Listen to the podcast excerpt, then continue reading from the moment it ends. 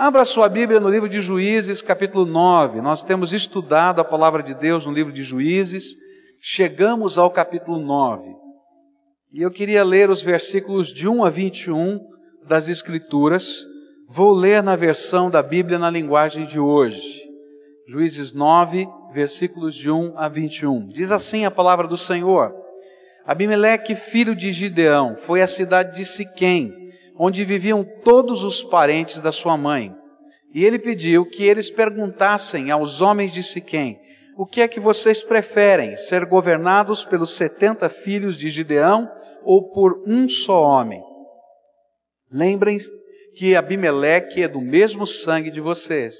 E então os parentes da sua mãe falaram sobre isso com os homens de Siquém, e eles resolveram seguir Abimeleque porque era parente deles. Deram a ele 800 gramas de prata tirados do templo de Baal Berite. Com essa prata, Abimeleque contratou alguns homens ordinários para o seguirem. Abimeleque foi para a casa do seu pai em Ofra e ali, em cima de uma só pedra, ele matou os seus setenta irmãos, os filhos de Gideão. Mas Jotão, o filho mais moço, se escondeu e por isso não foi assassinado. E então todos os homens de Siquém e de Bet-Milo se reuniram no carvalho sagrado de Siquém e ali fizeram de Abimeleque o seu rei. E quando Jotão soube disso, subiu até o alto do monte Gerizim e gritou para eles: Homens de Siquém, me escutem, e Deus escutará vocês. Aí Jotão disse: Uma vez as árvores resolveram procurar um rei para elas, e então disseram à oliveira: Seja o nosso rei. E a oliveira respondeu: Para governar vocês, eu teria de parar de dar o meu azeite usado para honrar os deuses e os seres humanos. Aí as árvores pediram à figueira: Venha ser o nosso rei. Mas a figueira respondeu: Para governar vocês, eu teria de parar de dar os meus figos tão doces. E então as árvores disseram à parreira: Venha ser o nosso rei. Mas a parreira respondeu: Para governar vocês, eu teria de parar de dar o meu vinho, que alega os deuses e os seres humanos. Aí todas as árvores pediram ao espinheiro: Vinha ser o nosso rei. E o espinheiro respondeu: Se vocês querem mesmo me fazer o seu rei, venham e fiquem debaixo da minha sombra. Se vocês não fizerem isso, sairá fogo do espinheiro e queimará os cedros do Líbano. E Jotão continuou: Será que vocês foram sinceros e honestos quando fizeram de Abimeleque um rei? E será que vocês trataram Gideão e a sua família com a decência e de acordo com o que ele merecia? Lembrem que o meu pai lutou por vocês, ele arriscou a vida para salvá-los dos medianitas, mas hoje vocês estão contra a família do meu pai. Vocês mataram os seus setenta filhos em cima de uma só pedra, e depois fizeram do seu filho Abimeleque, que é filho de uma escrava, o rei de Siquém. Fizeram isso somente porque ele é parente de vocês. Agora, se o que vocês fizeram hoje com Gideão e a sua família foi sincero e honesto, e então sejam felizes com Abimeleque, e que ele seja feliz com vocês. Mas se não, que, de Abimeleque saia fogo e queime os homens de Siquém e de Bet-Milo, e que saia fogo dos homens de Siquém e de Bet-Milo e queime Abimeleque. E aí Jotão fugiu e foi viver em Bir, porque estava com medo do seu irmão Abimeleque. Vamos orar a Deus. Pai querido, dá-nos não somente a compreensão daquilo que a tua palavra tem a nos ensinar, mas aplica essa palavra ao nosso coração de tal maneira que nós possamos entender o que o Senhor quer de nós, como esta palavra afeta a nossa vida, as nossas decisões, as nossas posturas, Senhor. Escuta, Deus, o nosso clamor e no poder do teu Santo Espírito ministra sobre as nossas vidas. É aquilo que oramos no precioso nome de Jesus. Amém, Senhor.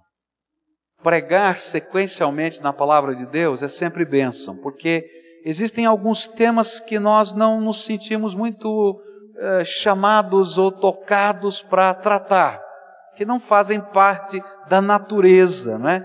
Então, se você me perguntar qual seria assim o meu pendor, as coisas que eu gosto mais de pregar, eu gosto de pregar uma palavra de consolação, uma palavra de ânimo, uma palavra de fortalecimento de vida. Esse é o jeito que eu gosto. Né? Meu coração é mais pastoral e se apaixona por coisas assim. Mas a gente tem que pregar aquilo que a palavra de Deus ensina. E a palavra de Deus ensina coisas que afetam todas as áreas da nossa vida. E esse texto, na verdade, é um convite a que nós, como, como servos de Deus, estejamos a refletir a nossa missão como crentes, como igreja, é, no contexto social e no contexto político. Eu entendo que não é papel da igreja é, desenvolver uma ideologia, nem, nem apoiar ou estar comprometida com um determinado partido político, nem dizer, olha, esse é o nosso candidato oficial, votem só nele. Não é para isso que nós existimos. Mas nós existimos como povo de Deus para fazer diferença na terra e na sociedade. E a nossa diferença se faz espiritualmente quando a gente prega o Evangelho, mas a gente também faz diferença quando a gente combate a injustiça, o erro e aquilo que está se agravando ou agravando uma terra. Há alguns anos atrás eu li um livro muito interessante, mexeu com o meu coração. Se você não leu, recomendo esse livro para você. Chama-se Cidade de Deus, Cidade de Satanás. O autor faz um estudo teológico muito interessante sobre ah, as cidades na Bíblia e como elas se relacionam com Deus ou com Baal, especialmente no Velho Testamento. Cidades dedicadas a Baal e cidades dedicadas a Deus. E ele vai mostrando esse relacionamento dentro da teologia bíblica. E é interessante que depois esse homem que era um missionário, que trabalhava no México, e ali no México trabalhava numa grande cidade, na cidade do México, com a evangelização de pessoas em favelas. Ele começou a mostrar como é que essas demandas da sociedade acontecem. E às vezes a gente imagina que a justiça ela pode ser vivida sem que a gente esteja dizendo que a injustiça está sendo propagada de maneira aviltante no meio do nosso povo. Ele contou então a história de uma moça. Essa moça foi evangelizada, ela se converteu, ela começou a se agregar à igreja, ela estava feliz na igreja, uma mulher valorosa, uma mulher temente a Deus, uma mulher de fé, de oração. E chegou o tempo daquele missionário voltar para o seu país. E ele então saiu durante seis meses, como é o costume deles, eles ficam quatro anos e depois seis meses no seu país de origem. E ele ficou seis meses lá. Quando voltou, dos seis meses de, de licença, disseram para ele: Olha, aquela irmã fulana não está mais vindo à igreja. Ela disse: Puxa, mas o que aconteceu? Tão firme, tão fervorosa, o que houve com ela? E disseram: Ah, mas é pior ela agora ela está se prostituindo, ela é uma prostituta no meio da rua. Como pode uma coisa dessa? Aquela mulher, temente a Deus, serva do Senhor. E então ele disse: Não, eu vou visitá-la. Foi à casa dela. E disse: Eu não acredito que está acontecendo com você. Eu sei que você crê em Deus, eu sei o que está acontecendo na tua vida. Como é que você pode estar se prostituindo? E aquela moça chorava e dizia: Pastor, o senhor precisa ir embora é perigoso o senhor ficar aqui. Não, eu vim aqui conversar consigo, nós precisamos entender. E aí ela começou a contar a história. Começou a contar a história e disse assim: Sabe, pastor, eu estou nas ruas me prostituindo porque um dia alguns homens disseram que eu precisava fazer isso. E se eu não fizesse, a minha família ia sofrer. Eu não acreditei nisso. Até que um dia três homens entraram dentro da minha casa, arrebentaram a porta, me espancaram, pegaram a minha avó, de mais de 65 anos de idade, a estupraram na minha frente e disseram que fariam isso todos os dias até que eu fosse para as ruas servi-los como uma prostituta. E aquele missionário ficou indignado e disse: Não é possível. O que é está acontecendo? Nós vamos tomar uma providência, você vai sair das ruas, nós vamos dar um jeito nesses homens. Por que, que você não foi chamar a polícia? E aquela mulher deu um sorriso e disse assim: Quem você acha que estava aqui em casa naquele dia e fez tudo isso com a minha avó? E aquele autor fala uma coisa muito profunda. Ele diz assim: não apenas seres humanos ficam endemoniados, mas estruturas sociais podem ser demonizadas, ou seja, controladas por Satanás. Queria que nós refletíssemos um pouquinho sobre a história, essa parábola das árvores que Jotão, filho de Gideão, contou. Uma das lições dessa parábola é que quando os bons se omitem, os maus assumem o poder. E quando a gente olha para as situações políticas, sociais, dos povos, e vamos falar bem pertinho da gente do Brasil, é porque muitos bons têm se omitido e muitos espinheiros estão no poder. E a gente só está assistindo e não está fazendo nada. E aquilo que a palavra de Deus está dizendo que é nosso papel, fazer diferença na sociedade. E entender que para mudar as estruturas que estão controladas por forças que não são, que não são da justiça, que não são de Deus, o povo de Deus tem que entrar. A sombra das árvores frutíferas, nessa parábola, não é? Porque a árvore frutífera dá sombra. nunca vi sombra de espinheiro. Você já viu sombra de espinheiro? Né? Já pensou ficar debaixo da sombra do espinheiro? Eu não sei como é que funciona. Pelo menos picado pelo espinho você vai ser, né? Machucado por ele. A sombra das árvores frutíferas é bênção para a nação. Mas a sombra dos espinheiros sempre vai ser incêndio e maldição. Será uma figura muito vívida para o povo daquela região, porque os espinheiros secos eram usados para colocar o fogo no fogão a lenha. Ele pega fogo rápido, não é? E aquele fogo rápido ajuda a colocar fogo na lenha, que vai fazer a comida. Mas também era uma figura muito forte, porque quando no tempo da seca o espinheiro pegava fogo, ele se alastrava no meio dos campos, provocando um incêndio florestal que ninguém conseguia conter. E isso então era uma mensagem tão forte para eles. E a terceira lição que eu queria passar para você, que esse texto me ensina, é que o dinheiro de Baal sempre estará à disposição da implantação do governo de Baal. Olha só que coisa tremenda, versículos 3 e 4 dizem assim: E então os parentes da sua mãe falaram sobre isso com os homens de Siquém, e eles resolveram seguir Abimeleque, porque era parente deles, e deram a ele 800 gramas de prata tirados do templo de Baal Berite. Com essa prata, Abimeleque contratou alguns homens ordinários para o seguirem. O dinheiro de Baal financiou a revolta, a matança e a instituição desse poder maligno. Que coisa tremenda é isso. É a gente entender que a nossa batalha não é contra a carne nem contra o sangue, mas contra o quê? Os principados e potestades, diz a palavra de Deus. Eu creio piamente que existem forças que estão trabalhando, espirituais, para que as nações, os povos e as culturas estejam aprisionadas em sistemas de valores que sejam corrompidos, decadentes, injustos, e para que os homens não temam a Deus. Se você ler, por exemplo, o livro de Efésios, capítulo 2, a Bíblia vai dizer que existe um curso natural deste mundo, que existe uma maneira de pensar no meio das pessoas, e essa maneira de pensar está sendo inculcada, está sendo financiada, está sendo altamente colocada para que nós tenhamos os nossos valores arrebentados e não temamos a Deus. E quem paga isso?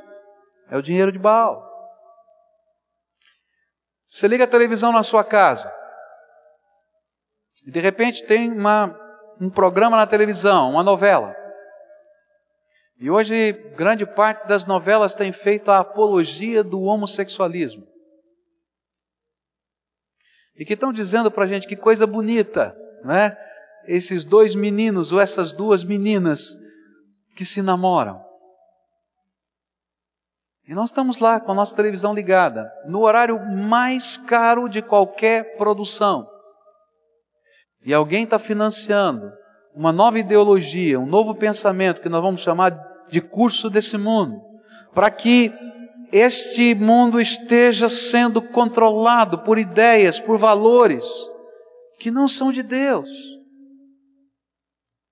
E nós, servos de Deus, nos acomodamos no nosso cantinho, achamos que isso faz parte da rotina da vida, que é tão normal, todo mundo pensa assim, e nós não dizemos nada, e nós não falamos nada, e nós não nos levantamos para dizer nada. Alguns anos atrás, um filme chamado Calígula, muito forte, pornográfico, violento, foi transmitido ao vivo, sem corte, sem edição, numa emissora de televisão brasileira. Houve um movimento, não dos evangélicos, nem das igrejas, mas de homens e mulheres da sociedade, que fizeram uma campanha e os telefones daquela emissora ficaram horas e horas durante uma semana completamente entupidos por uma campanha feita por um grupo chamado O Amanhã dos Nossos Filhos dizendo: Nós não queremos isso no meio das televisões brasileiras. Eles se amedrontaram e não exibiram no dia programado. Mas uma semana depois, sem aviso nenhum, sem aparecer em nenhum jornal de que isso ia acontecer, eles o fizeram.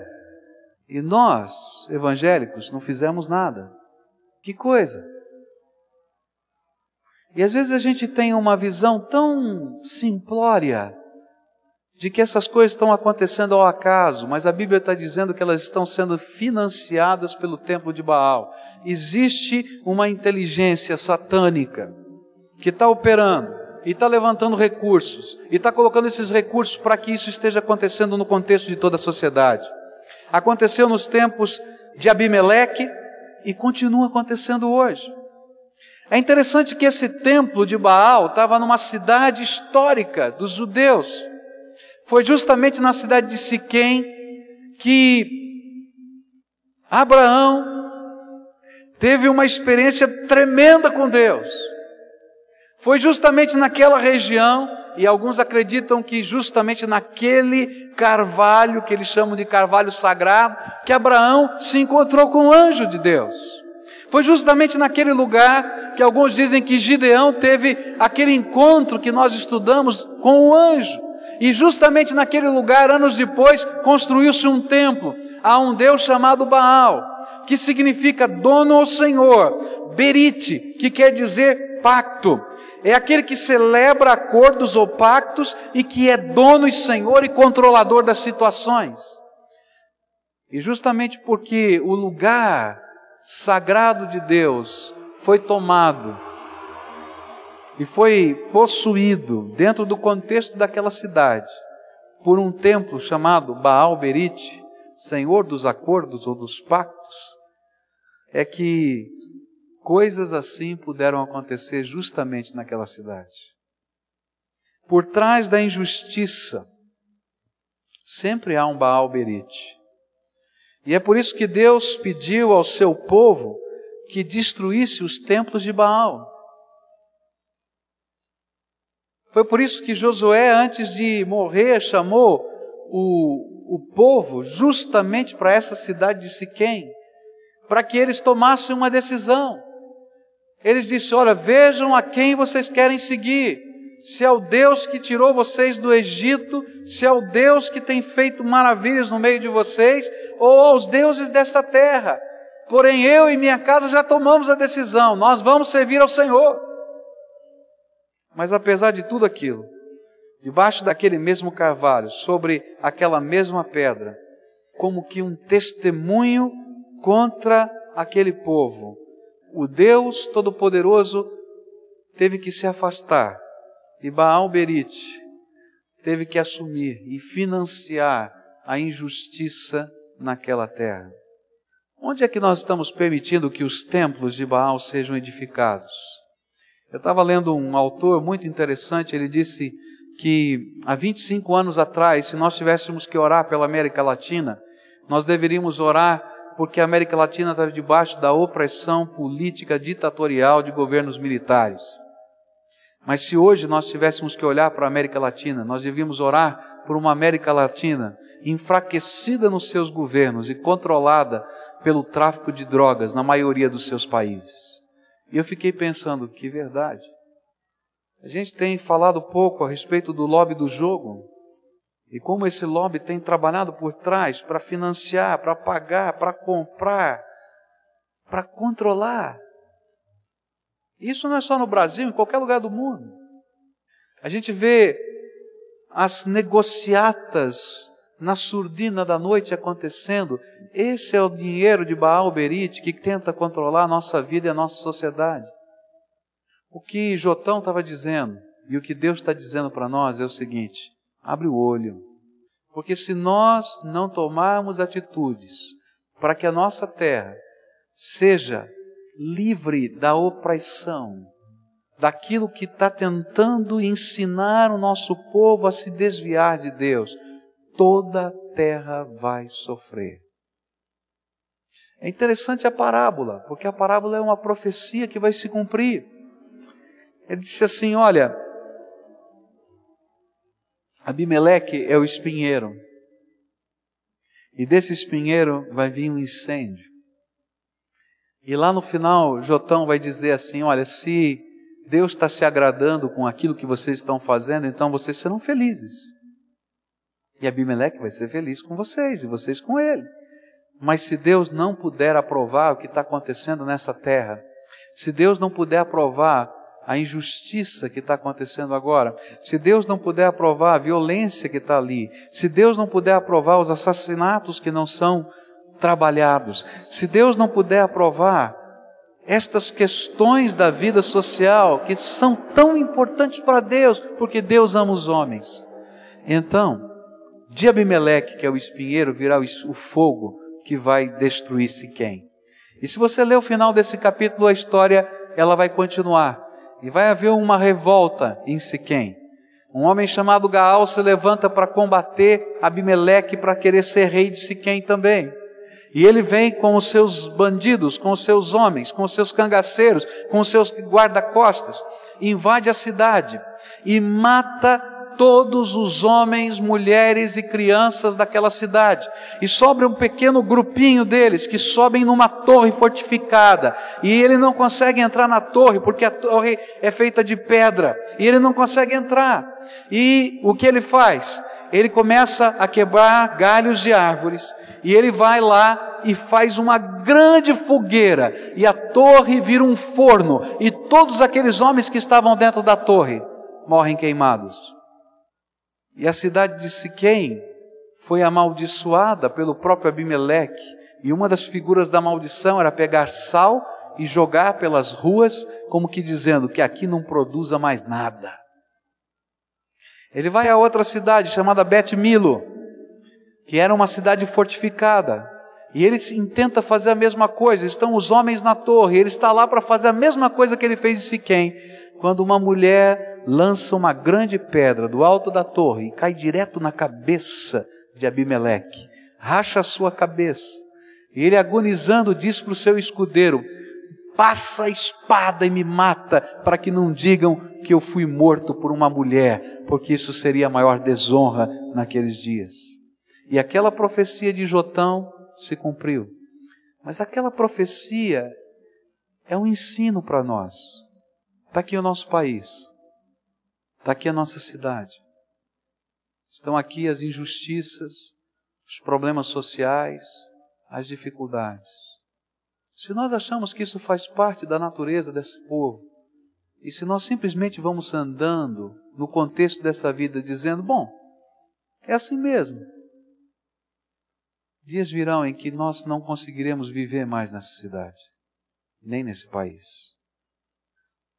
Quarta lição que esse texto ensina começa no enredo daquela parábola, onde cada árvore entende, cada árvore boa entende o que significa servir, ministrar, governar com justiça e bondade.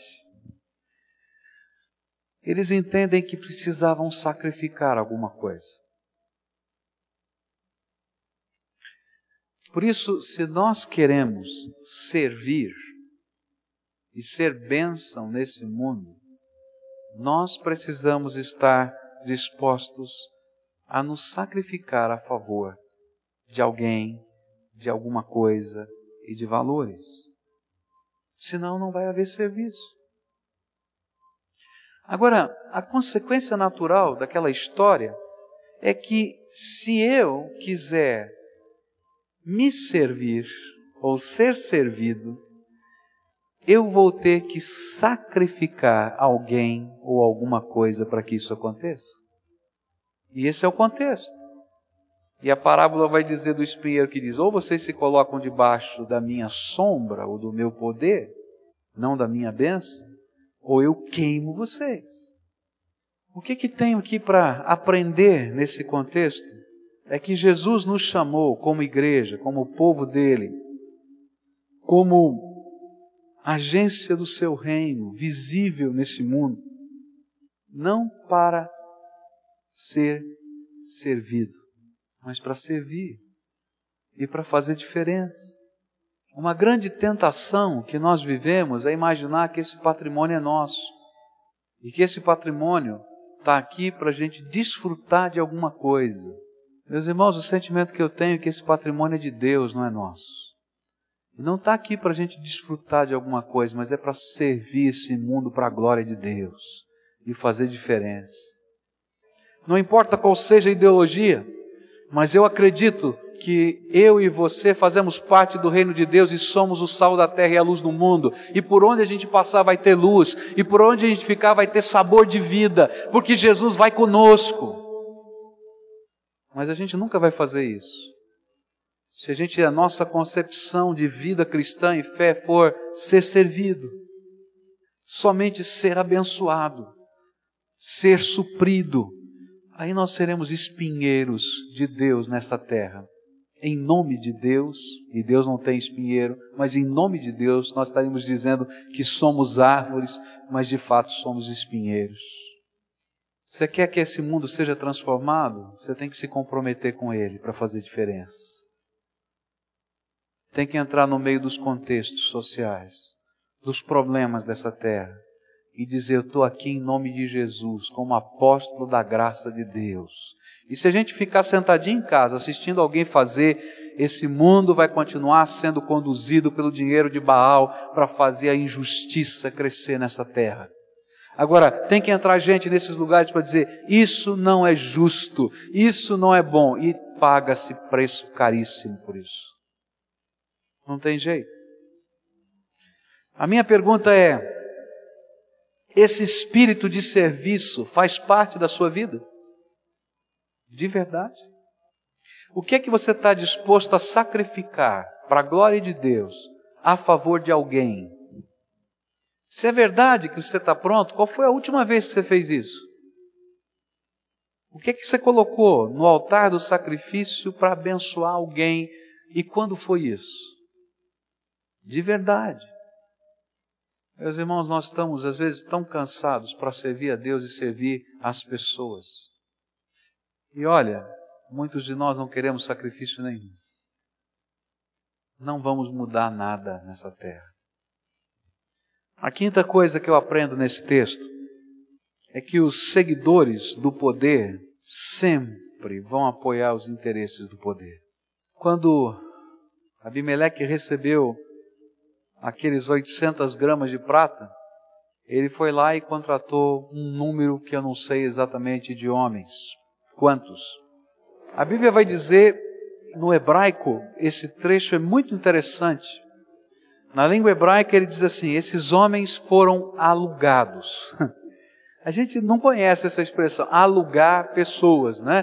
Para nós alugar pessoa, né, no, no, ditado popular é encher a paciência, né? Pelo menos na gíria, né? É encher a paciência, mas aqui não, é comprar. Eram pessoas que eram pagas para fazer o que eu estou mandando, não importa se isso tem justiça ou tem injustiça, se tem valor ou se não tem valor. Você está pronto simplesmente porque eu te paguei. Eu quero dizer para você que as pessoas que estão seguindo o poder simplesmente pelo poder sempre vão apoiar os interesses do poder porque são alugadas ou pagas pelo poder. Esses são os espinhos que nos controlam, que nos dirigem.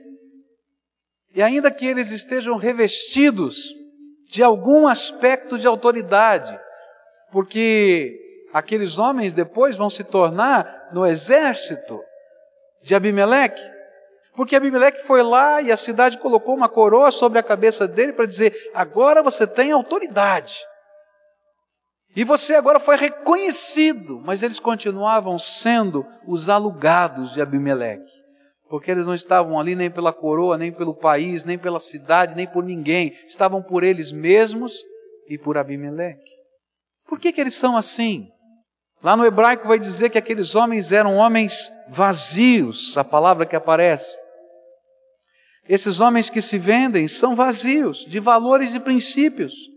E nós diríamos, são sem caráter. O que é uma pessoa sem caráter? Ela não tem princípios, ela não tem valor, ela só tem interesse. Eu vou fazer o que me interessa, o que convém. No hebraico diz que eles eram atrevidos e petulantes. Porque como eles eram os instrumentos do poder de Abimeleque, eles se valiam do poder e gostavam do poder, e gostavam tanto do sabor do poder e do controle que eles podiam exercer sobre as outras pessoas que se tornavam petulantes e até irracionais. Um dos líderes dos batistas na história lutou pela liberdade religiosa, junto com Zwinglio, junto com Calvino, na Suíça. Eles criam que deveriam adorar a Deus. E chegou num determinado momento, eles criam, tanto Zwinglio, quanto Calvino, quanto esses líderes chamados anabatistas, acreditavam que a salvação só podia vir pela fé no nome de Jesus Cristo e mais ninguém. Mas depois que eles ganharam, e houve liberdade no país da Suíça, não é? Nos cantões, porque não era toda a região, mas alguns pontos, houve uma demanda numa cidade em que Zwinglio estava no governo. E o comitê da cidade disse: Olha, esses anabatistas não batizam os seus filhos quando eles nascem. Eles não batizam por aspersão. Eles só batizam por imersão. Eles precisam ser um conosco e não podem ter uma ideia divergente, porque senão eles vão ser como os hereges.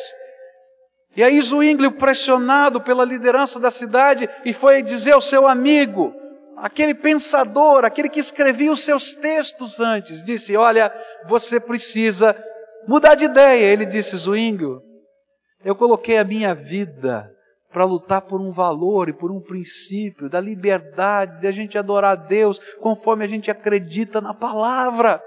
E foi por isso que nós lutamos. Você esqueceu do que aconteceu. Eu não posso mudar. E ele disse: Olha, eu estou sendo pressionado. Eu gosto de você, você é meu amigo, mas olha, o conselho da cidade está dizendo que se você não mudar, eu sou obrigado a te executar. E esse Ana Batista escreve uma carta para Zwingli. E essa carta está nos anais da história, onde ele diz coisas tão sérias sobre valores e princípios. Ele disse: Eu não posso mudar. Se você mudou por causa da pressão dos seus companheiros da política, eu não mudei por causa dos meus valores. E o final da história é triste, porque Zwinglio comanda a execução do seu amigo.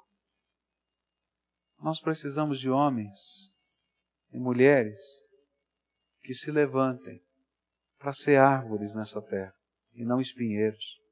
Nós precisamos de homens e mulheres que entendam que se se levantarem poderão produzir uma sombra que abençoa pessoas, independentemente se elas são batistas ou não são. Nós precisamos de homens que se levantem, mulheres, para entender que a nossa batalha é espiritual e quem está financiando esse estilo de vida de injustiça, de opressão e de valores arrebentados na família e na sociedade é o templo de Baal. Satanás está financiando isso porque ele quer ver destruição. Nós precisamos de homens e mulheres que se levantem, porque compreendem, porque entendem que os seus valores não podem ser alugados, vendidos, e que não estão muito preocupados em fazer o jogo do poder, mas querem ser uma voz profética nessa cidade, nesse país, nesse estado, nesse tempo e nessa época. Para dizer: olha, pecado é pecado, injustiça é injustiça, opressão é opressão. Tem preço a pagar por isso. A história já nos mostra. Mas se nós não estivermos dispostos a sermos esses homens de Deus como sal da terra e luz do mundo, quem vai ser? E que amanhã vão ter os nossos filhos? Qual é o maior problema brasileiro hoje? Qual é a maior necessidade moral espiritual da nossa nação? Será que Deus não os quer como missionários da esperança no meio dessas coisas? Eu oro a Deus para que as árvores dessa geração se levantem. Eu não sei se eu sou uma delas, mas eu quero ser. Às vezes eu tenho tanto medo. Eu não sei se você também, mas às vezes eu tenho tanto medo. Mas não importa. Eu não posso deixar a minha consciência ser abafada por aquilo que as pressões venham a exercer sobre as nossas vidas. Quem vai falar? Que pecado é pecado, que injustiça é injustiça, que erro é erro, que maldade é maldade. O que será que significa?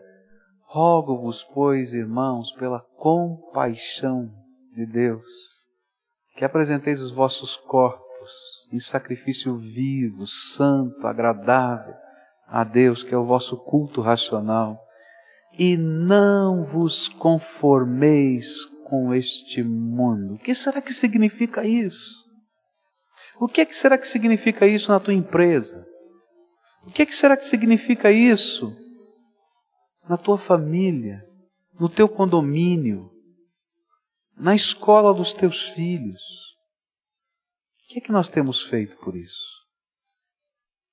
Eu tenho visto tantos espinheiros querendo dar sombra para a gente. Está na hora de aparecerem árvores. Eu queria desafiar você a orar por situações que a gente não gosta muito de ver, de perceber e nem se envolver. Eu queria que você estivesse orando pelos problemas da nossa sociedade pelos problemas da nossa cidade. Eu queria que você estivesse orando pelas filosofias que nos são inculcadas subliminarmente e intencionalmente, para que os valores da nossa vida possam ser corrompidos e dos nossos filhos também. Eu queria que você orasse para Deus revelar para você e para mim, para nós como seu povo, Quais são as áreas que estão no controle de Baal e que às vezes vêm revestidas da coroa da autoridade e do direito, mas sem justiça? O filósofo grego Plato disse: o poder é justiça. Sêneca, um romano, muitos anos depois, vai dizer: o poder faz justiça.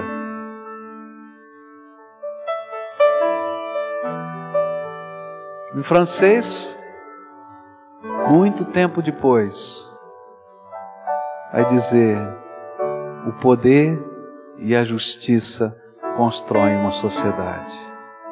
Não é nem o poder, nem a justiça sozinhos, mas os dois. Deus nos deu o poder do seu Espírito Santo colocou em nós a justiça da cruz para que a gente faça diferença nessa terra. E Ele nos fez missionários da esperança, para dizer a um povo que há esperança, que há vitória, que há transformação, que o impossível acontece, que a sociedade e as pessoas podem ser transformadas quando Jesus entra, porque Ele é poder e justiça nas nossas vidas. Agora, que, que nós estamos fazendo?